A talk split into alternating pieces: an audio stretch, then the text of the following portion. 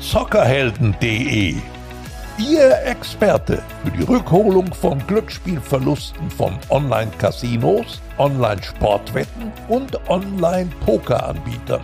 Präsentiert Zockerhelden, den Podcast von mir, Werner Hansch und Carsten Kulawik. Liebe Freunde der Zockerhelden, hier ist Ausgabe 3 unseres neuen Podcasts von und mit Werner Hansch. Mein Name ist Carsten Kulawik. Ich begleite euch mal mit und mal ohne Werner durch diese monatlichen Folgen. In der ersten Folge von Zockerhelden hat Werner ausführlich erzählt, wie er spielsüchtig geworden ist und wie sich die Sucht danach bei ihm entwickelt hat. In Folge 2 geht es darum, was Werner Betroffenen rät. Also, wenn euch das nicht bekannt vorkommt, dann hört den Podcast am besten ab Folge 1. Heute in Folge 3 ist Alex Jakob mein Gast. Alex ist Pressesprecher von Arminia Bielefeld und er ist jetzt in der Leitung. Ein herzliches Glück auf, lieber Alex. Schön, dass du heute hier dabei bist. Hallo Carsten, schönen guten Tag und vielen Dank für die Einladung zu eurem Podcast. Ja, wir fallen mit der Tür ins Haus. Du warst selbst spielsüchtig. Deswegen echt ein großes Dankeschön, dass du dir hier die Zeit nimmst und dass du auch so offen darüber sprechen wirst. Insgesamt 15 Jahre war ich spielsüchtig. Ich habe eine lange Reha dann hinter mir. Ich habe diese Reha ambulant gemacht über einen Zeitraum von mehr als einem Jahr. Ich habe bis Sommer 2017 gespielt, ähm, war zu dem Zeitpunkt Pressesprecher beim ersten FC Köln. Wir haben die Bundesliga-Saison als Tabellenfünfter beendet, also eigentlich beruflich mit einem ausgeprägten Glücksgefühl, mit einem tollen Erfolg. Und ähm, für mich war das der absolute Tiefpunkt. Ich hatte einen Zusammenbruch. Ähm, meine Geschichte ist dann öffentlich geworden. Ich äh, konnte mich durch Hilfe anderer, konnte ich mich dann öffnen und konnte dann aktive Hilfe annehmen. Und ja, damit begann ein völlig anderes Leben, nämlich mit der Spielfreiheit. Ja, wir können gerne chronologisch das Ganze aufarbeiten. Weißt du noch, wie du glücksspielsüchtig geworden bist? Das begann bei mir zunächst mit Besuchen im Casino, im Spielcasino, damals angelegt als Abende mit Freunden, wo man sich ja, getroffen hat und so die Atmosphäre schnuppern wollte, hat sich schick gemacht, einen Anzug angezogen, damals alles noch mit Krawatte, ähm, dann großes Spiel, Roulette, ähm, eben an, äh, an, an so einem tollen Filztisch und ähm, hat, hat das eigentlich als, ähm, als Erlebnis mitgenommen. Und bei mir ging es dann dahin über, dass ich irgendwann ohne die Freunde gefahren bin, dass ich alleine gefahren bin und es ging mir, und das ist ähm, ja gerade beim Glücksspiel auch ein, auch ein wesentliches Merkmal, nur noch um den Geldgewinn. Das war das einzige Motiv, wenn wir heutzutage ähm, Erhebungen lesen unter Spielsüchtigen, ähm, dann kommt zu 70 Prozent bei Mehrfachnennungen, die möglich sind, raus, es geht um den Geldgewinn. Und ähm, das ist, glaube ich, auch diese, diese Illusion, die für ganz, ganz viele einfach im Vordergrund steht. Die Illusion bei jedem Spielerlebnis den großen Gewinn zu landen. Hm. Ist ja auch ganz symptomatisch äh, für diese Erkrankung. Also kannst du sagen, welche Art von Glücksspielsucht dir dann auf diesem Weg zum Verhängnis geworden ist? Das begann mit ähm, Roulette-Spielen und ähm, danach war es ja immer mehr möglich. Also wir reden über einen Zeitraum ähm, zwischen 2000 und 2010, wo Online-Spiele populär wurden, ähm, wo es dann ähm, auch möglich war, in illegalen, ähm, bei illegalen Wettanbietern ähm, zu spielen. Zunächst, ähm, jeder kennt, glaube ich, diese kleinen Ladenlokale, diese Wettbuden, auch Sportwetten, ähm, später dann auch ähm, natürlich auch illegal ähm, die Sportwetten über Online-Angebote und ähm, das ist mir zum Verhängnis geworden, weil ich, das hast du kurz äh, in der Begrüßung ähm, erwähnt, beruflich im Sport, im, im Profifußball unterwegs war, jetzt Gott sei Dank wieder bin, weil das ein, Job ist, der mich erfüllt, der mir viel Spaß macht. Ähm, und da war ich sehr nah dran und äh, glaubte über meine Kompetenz, über den Fußball, diesen Faktor Glück ausschalten zu können, einen deutlichen Unterschied nämlich zu haben gegenüber dem Roulette, wo es vielleicht um Rot oder Schwarz geht. zu den Favoritensiegen für Bayern und Dortmund, wo ich mir zugetraut habe, am Freitag zu sagen, morgen gewinnen die aber ihr Heimspiel. Und das ist natürlich eine völlig fatale Fehlannahme. Das ist auch das, was Werner hier häufiger gesagt hat in diesem Podcast, äh, diese Illusion, ich hole mir das Geld irgendwie zurück. Es kommt der große Rücklauf äh, von Geld, das dann verloren ist. Das ist eben diese trügerische Illusion. Wie hast du denn über diese Jahre diese Sucht befriedigt? Waren das auch immer größere Einsätze dann oder wie hat sich das bei dir ausgedrückt? Ja, ich war immer immer mehr zu einem höheren Risiko bereit, mit, ähm, mit höheren Einsätzen und ähm, zu, ja, zu so einem ähm, Krankheitsverlauf oder zu einem auch, auch Suchtverhalten ähm, gehört ja, dass man zwischendrin auch gewinnt. Ähm, also es gibt immer wieder kleinere Erfolgserlebnisse und die bestärken einen in der Illusion, beim nächsten Mal wird es dann der ganz große Gewinn. Was jetzt in einem kleinen Rahmen möglich war, das schaffe ich beim nächsten Champions League Spieltag, beim nächsten Wochenende, wo es ja ganz viele Wettereignisse in ganz Europa oder, oder weltweit gibt. Ähm, das schaffe ich dann und hole mir einen fünfstelligen Betrag, mit dem ich dann auch die inzwischen äh, angehäuften Verbindlichkeiten zurückführen kann. Mhm. Wie bist du damit umgegangen, als du für dich gemerkt hast, ähm das könnte eine Krankheit sein. Ich könnte wirklich süchtig sein. Hast du das verheimlicht oder bist du da offen damit umgegangen? Ich habe es zunächst verheimlicht, ähm, habe mich, ich glaube, verhalten wie ein, ein typischer Spieler, der sein Spielverhalten, sein, sein Spielerleben, so würde ich es mal in An- und Abführung kennzeichnen, ähm, ja, unter einer Käseglocke gehalten hat. Das heißt, meine engsten Freunde, Familienmitglieder, auch meine damalige Freundin, die haben davon nichts mitbekommen. Also die hätten nicht sagen können, hätten mir nicht auf den Kopf genau zusagen können, du spielst. Die haben vielleicht schon mal gemerkt, da ist irgendwas komisch mit dir. Was ist denn mit dir? Ähm, warum, warum bist du manchmal abwesend? Warum hast du da keine Zeit? Aber die exakte Erklärung, herauszubekommen, die ja nur für ich für mich hatte, dass ich eben ganz, ganz viel Zeit ähm, mit meinem Wettverhalten ähm, verbracht habe, das war, das war denen überhaupt nicht möglich. Und ähm, es dauerte sehr, sehr lange bei mir. Wir haben vorhin mal diesen Zeitraum über 15 Jahre ähm, angesprochen, bis ich wirklich ähm, gemerkt habe, ich, ich sitze da echt in der Patsche, ich sitze da echt in einer Falle, ich habe ähm, Verbindlichkeiten angehäuft ähm, und es wird zu einem Problem, weil zu diesem Spielverhalten, zu meinem Spielverhalten ähm, gehörte natürlich auch ein Lügenkonstrukt. Ich musste immer mehr Lügen erfinden, um mir frisches Geld für neue Wetten zu besorgen, um wieder meiner Sucht nachgehen zu können, um eben überhaupt die Möglichkeit wieder zu haben, weil ich dann am Wochenende doch wieder verloren hatte.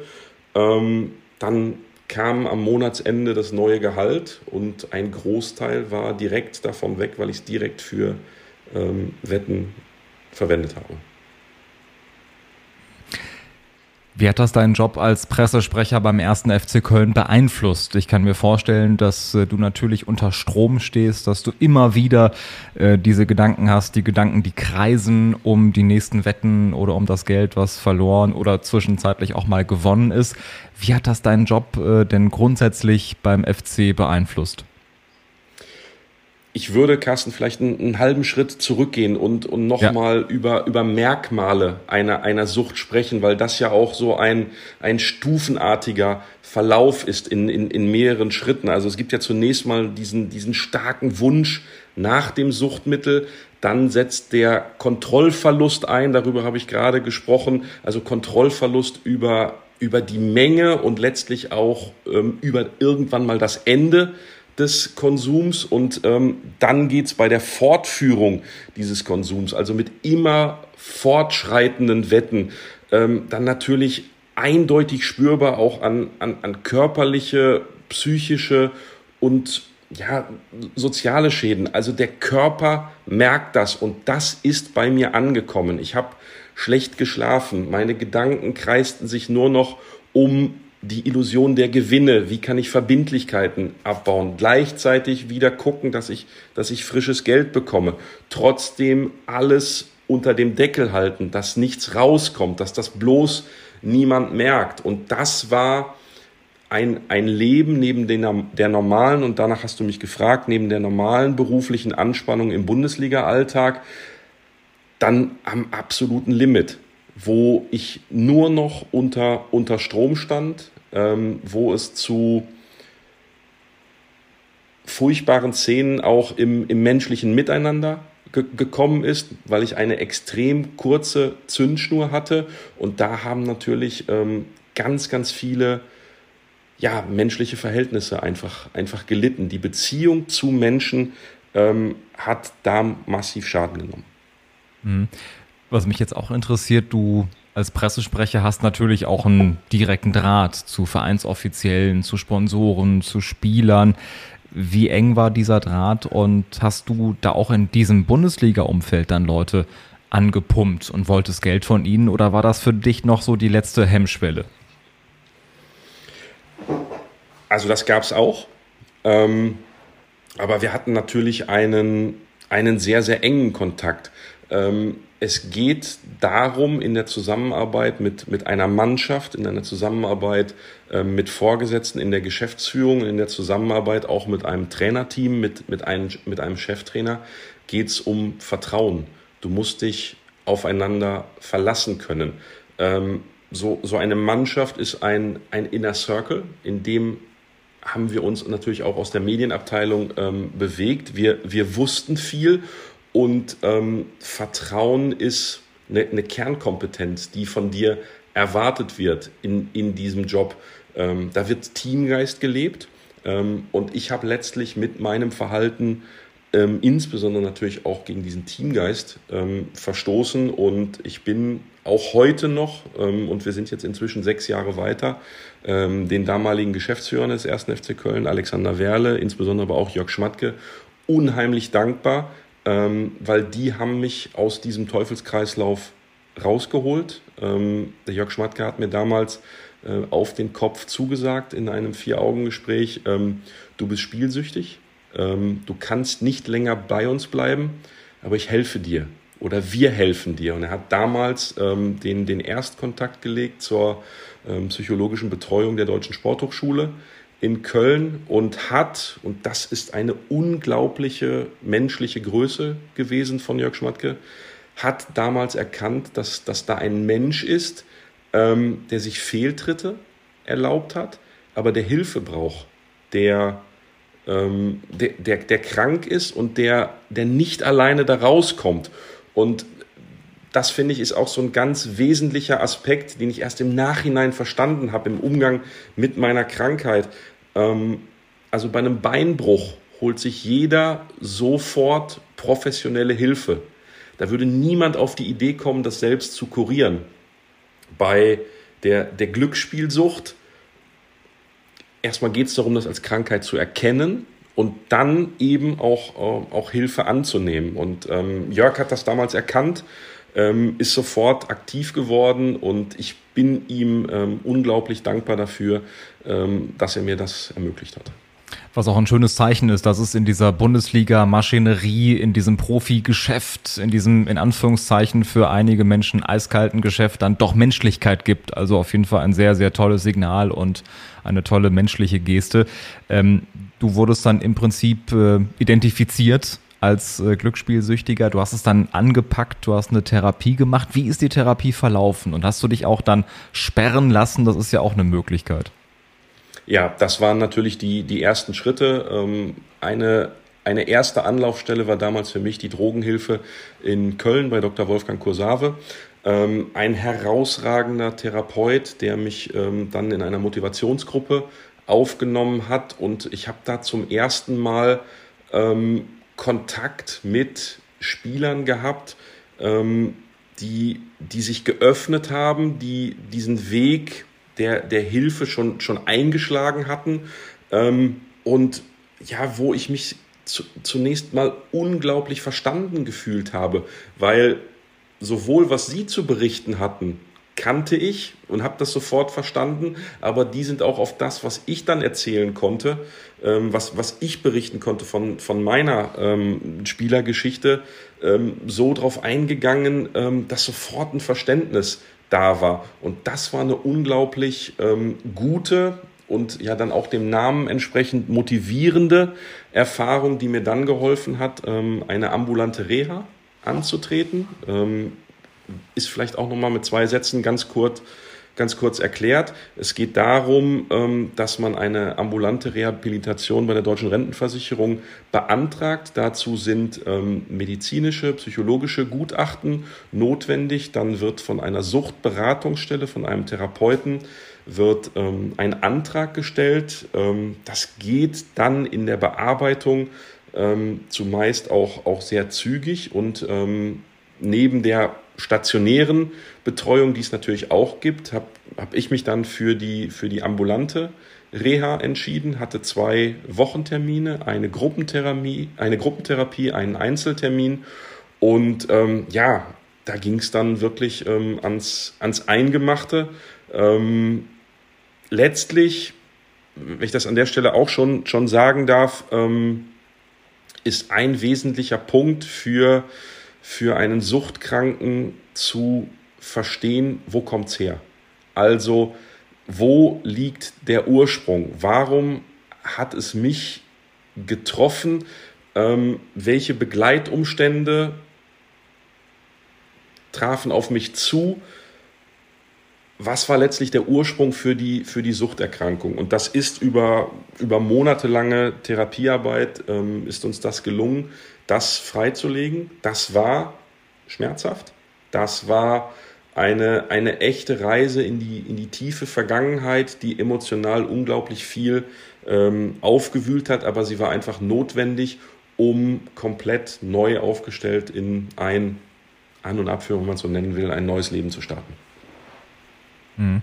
Also es geht äh, nicht nur darum, Symptome zu behandeln, sondern einfach zu gucken, was ist die Ursache, woran liegt das, äh, warum war vielleicht da der Weg geebnet in so eine Sucht. Ähm, vielleicht nochmal eine Frage zum Symptom. Hast du jetzt gerade noch Entzugserscheinungen?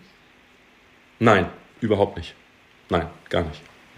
Hm lief denn diese Therapie oder wie verlief sie konkret? Du hast gesagt, eine ambulante Therapie und auch hier würde mich interessieren, ähm, gab es da sehr viel Bürokratie, sehr viel Papierkram? Musstest du immer wieder im Prinzip die Hose runterlassen oder hast du schnell gemerkt, dass da einem äh, geholfen wird? Wie war so dieser Prozess? Weil ich vermute mal, dass diese Sache einen natürlich Überwindung kostet und wenn einem das Leben dann es vielleicht leichter gemacht wird, dann schafft man es auch vielleicht dann eher sofort so eine Therapie zu beginnen. War das ein leichter Weg oder wie hat sich das Ganze abgezeichnet? Also es wäre falsch zu sagen, dass der, dass der Weg leicht war, aber die Begleitung war einfach unheimlich toll und das wäre, ähm, wenn ich jemandem eine Empfehlung ähm, geben darf, ähm, sucht euch eine, eine Suchtberatungsstelle, da sitzen tolle Menschen, tolle Therapeuten, die ähm, erfahren sind, die, die offen sind, die ja einfach einen, einen Umgang können mit, mit Menschen und ähm, die auch Ängste und Barrieren abbauen. Die unterstützen ganz prima bei der, bei der Antragstellung und alleine die Erfahrungen in der Motivationsgruppe, während also das Antragsverfahren läuft, regelmäßige Termine, Austausch, ähm, mit Betroffenen, die genau aus den Bereichen kommen. Die Gruppen sind nicht sonderlich groß, aber man ähm, lernt unterschiedlichste Menschen kennen und stellt auf einmal fest, du bist mit deinem Problem nicht allein. Und das ist eine unglaublich gute Erfahrung, die einen, die einen stärkt und, und stützt. Ähm, natürlich ist im Umgang mit Menschen, im Umgang mit Freunden, mit Familie, viel kaputt gegangen. Mir ist aus der Therapiezeit ähm, ein Bild von dem gerade beschriebenen Therapeuten ähm, Dr. Kursave in Erinnerung geblieben. Das mag ich gerne nennen, weil das, ich finde, so einprägsam ist. Und es geht um die Verbindungen, um die Beziehungen zu Menschen. Wenn alles okay ist, ist es wie ein weißes Blatt Kopierpapier. DIN A4, da siehst du ein bisschen von der Maserung, aber es ist wunderbar glatt, hat jeder vor Augen. Mhm. Mit der Erkrankung und diesen, diesem hohen Vertrauensmissbrauch wird dieses Blatt geknüllt. Und das kann sich auch jeder vorstellen. Man wickelt das ein und dreht das nochmal, also so eine richtig enge Papierkugel. Und dann breitet man es nachher aus und man sieht die Knicke. Es ist immer noch ein weißes Blatt Papier, aber es ist eben nicht mehr wie vorher. Wer Vertrauen missbraucht zu Menschen, der muss sich darüber im Klaren sein, dass es ganz, ganz viel Zeit benötigt, überhaupt wieder Vertrauen aufzubauen. Aber es wird auch nicht mehr so sein wie am Anfang. Und, und dieses, dieses Bild vor Augen, diese zwei weißen Blätter, eins völlig ungeknickt und das andere hat so schon, schon Risse und, und ja, kann sich, glaube ich, jeder vorstellen. Das finde ich ist ein sehr, sehr gutes Bild, ja. ähm, was da eigentlich passiert ist in der Beziehung zu Menschen. Ist auf jeden Fall ein sehr, sehr einprägsames Bild und ich glaube, da kann jeder was mit anfangen. Ähm, was würdest du Menschen raten, die süchtig sind, die den Absprung vielleicht noch nicht geschafft haben? Carsten, ich weiß gar nicht, ob ich in der Position bin, jemandem was zu, zu raten. Ich kann von meinen Erfahrungen berichten. Und ähm, jeder Krankheitsverlauf, aber auch jeder Reha-Verlauf ist individuell. In meinem konkreten Fall bedurfte es eines harten Aufpralls, eines abrupten Endes, dass mich jemand ja wirklich, wirklich rauszieht aus dem, aus dem tiefsten Schlamassel ähm, und für aktive Hilfe sorgt. Ähm, ein, ein Tipp ist vielleicht, so, sofern das möglich ist, und da ist jeder natürlich auch unterschiedlich aufgestellt, lasst euch auf die Hilfe ein, wenn ihr Menschen in eurem unmittelbaren Umfeld habt. Das kann eben im Beruf sein, in der Familie. Die Menschen meinen es gut mit euch. Die Leute, Menschen wollen, wollen euch helfen. Und wer, wer das schafft, sich, sich darauf einzulassen, ähm, diese, diese Hilfe zuzulassen, ich glaube, der wird unheimlich gute Erfahrungen machen. Hm. Jetzt hast du beim ersten FC Köln gearbeitet. Inzwischen bist du bei Arminia Bielefeld. Wie hat das geklappt? War das schwierig, mit äh, dieser Suchtvergangenheit wieder in dieser Fußballbranche Fuß zu fassen und dann auch so einen Job zu bekommen?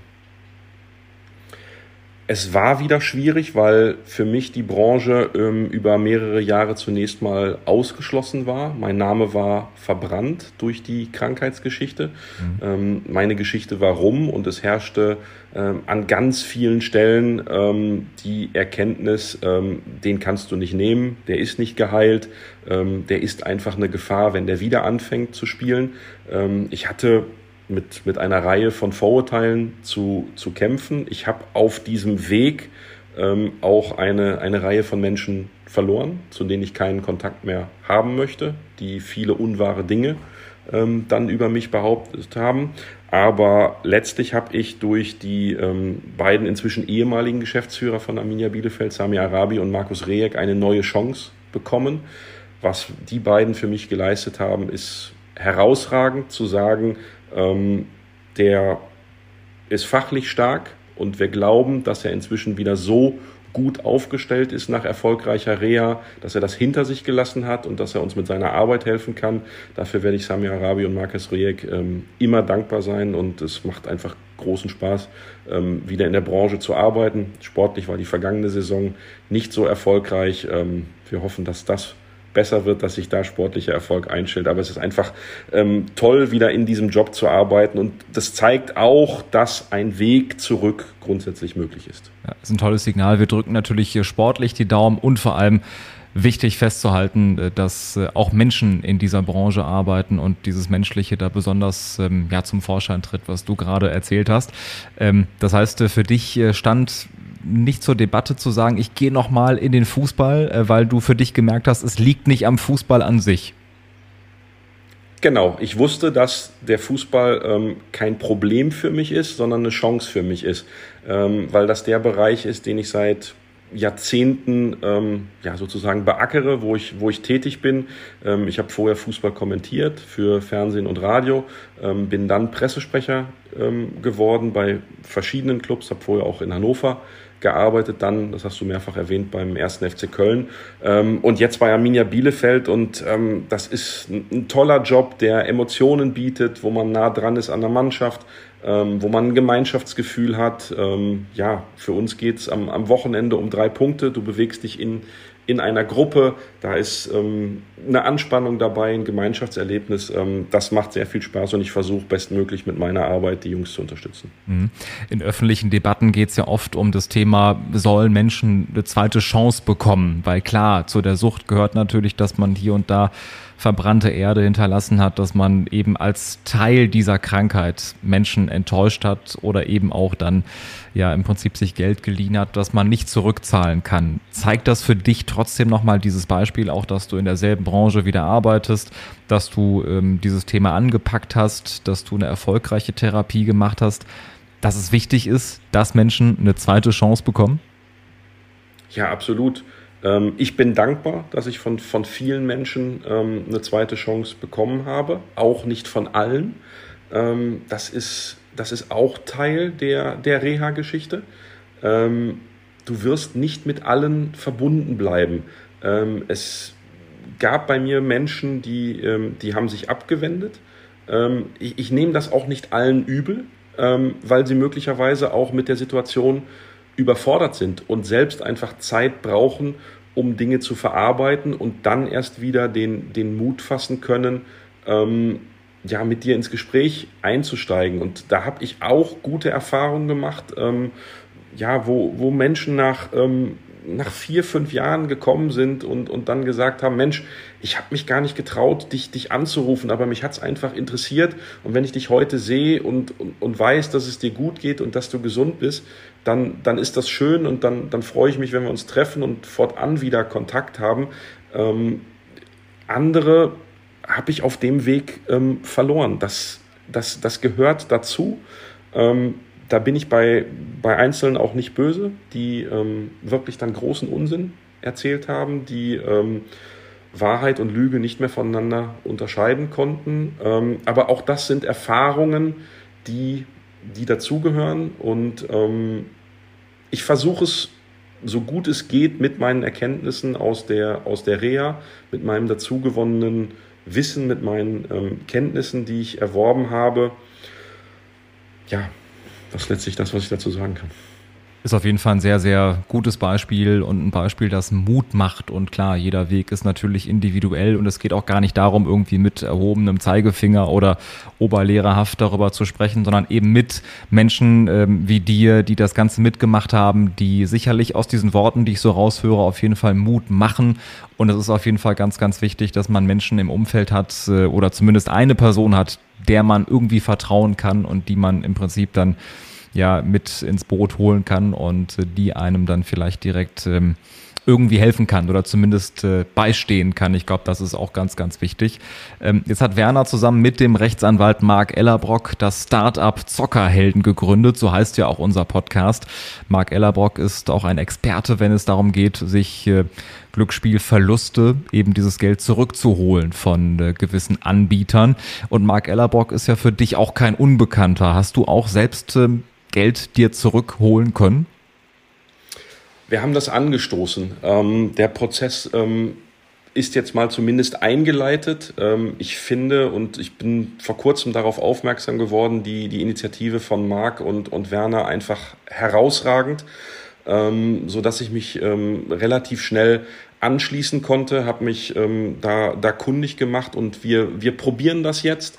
Ähm, die, die Unterlagen sind zusammengestellt, die Unterlagen sind ähm, gesammelt und ausgefüllt und wir stoßen das jetzt an und ich bin ähm, äh, sehr neugierig, was, was daraus wird, ähm, wie, sich, wie sich das entwickelt. Ich bin ähm, Marc und, und, und Werner für, für ihre Initiative unglaublich dankbar ähm, und bin auch ja total überzeugt davon, dass ähm, Aufklärungsarbeit, Präventionsarbeit extrem wichtig ist.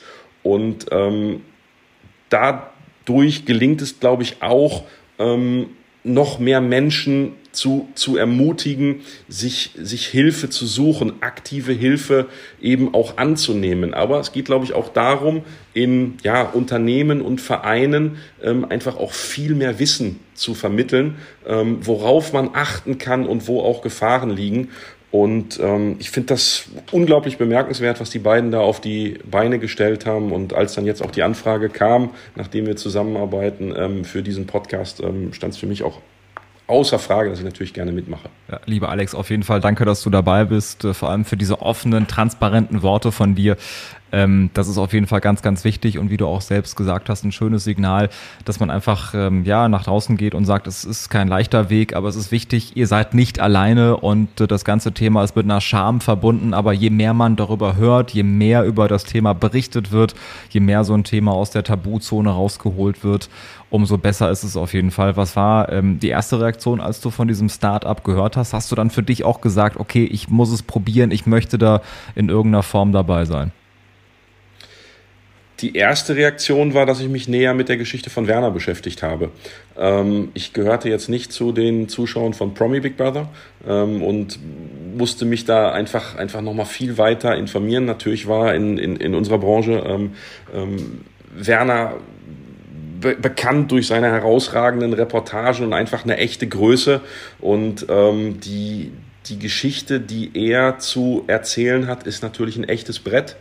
Ähm, und, die, und die trifft einen auch. Ähm, und ja, umso bemerkenswerter finde ich das, wenn ich das sagen darf, aber ich glaube, da ist er mir nicht böse, dass er in seinem Alter ähm, da die Initiative ergreift und sagt, ich gehe vorweg, ich kläre auf und ich möchte etwas erreichen. Ähm, das ist so herausragend, dass er da alle Unterstützung ähm, verdient. Und, und wenn wir heute mit unserem kleinen Podcast da oder kleinen Podcast-Folge ein bisschen unterstützen, Unterstützung geben können, ähm, dann ist das, glaube ich, nur der Sache nützlich. Und die vielen Reaktionen der Menschen äh, zeigt ja auch, dass dann gewisser Nerv getroffen wird. Und ich glaube, das ist ganz, ganz wichtig und ganz, ganz entscheidend. Lieber Alex, nochmal vielen, vielen Dank dir weiter. Alles, alles Gute auf äh, deinem Weg und äh, danke, dass du dir die Zeit genommen hast hier für den Podcast Zockerhelden. Carsten, es hat sehr viel Spaß gemacht. Danke dir für das interessante Gespräch, für die guten Fragen. Ähm, Habe ich gerne drauf geantwortet. Hat Spaß gemacht. Danke und euch da draußen. Danke fürs Einschalten. Bis nächsten Monat hier dann zur vierten Ausgabe von Zockerhelden. Überall, wo es Podcasts gibt. Weitere Infos gibt es natürlich auch online zum Nachlesen auf zockerhelden.de.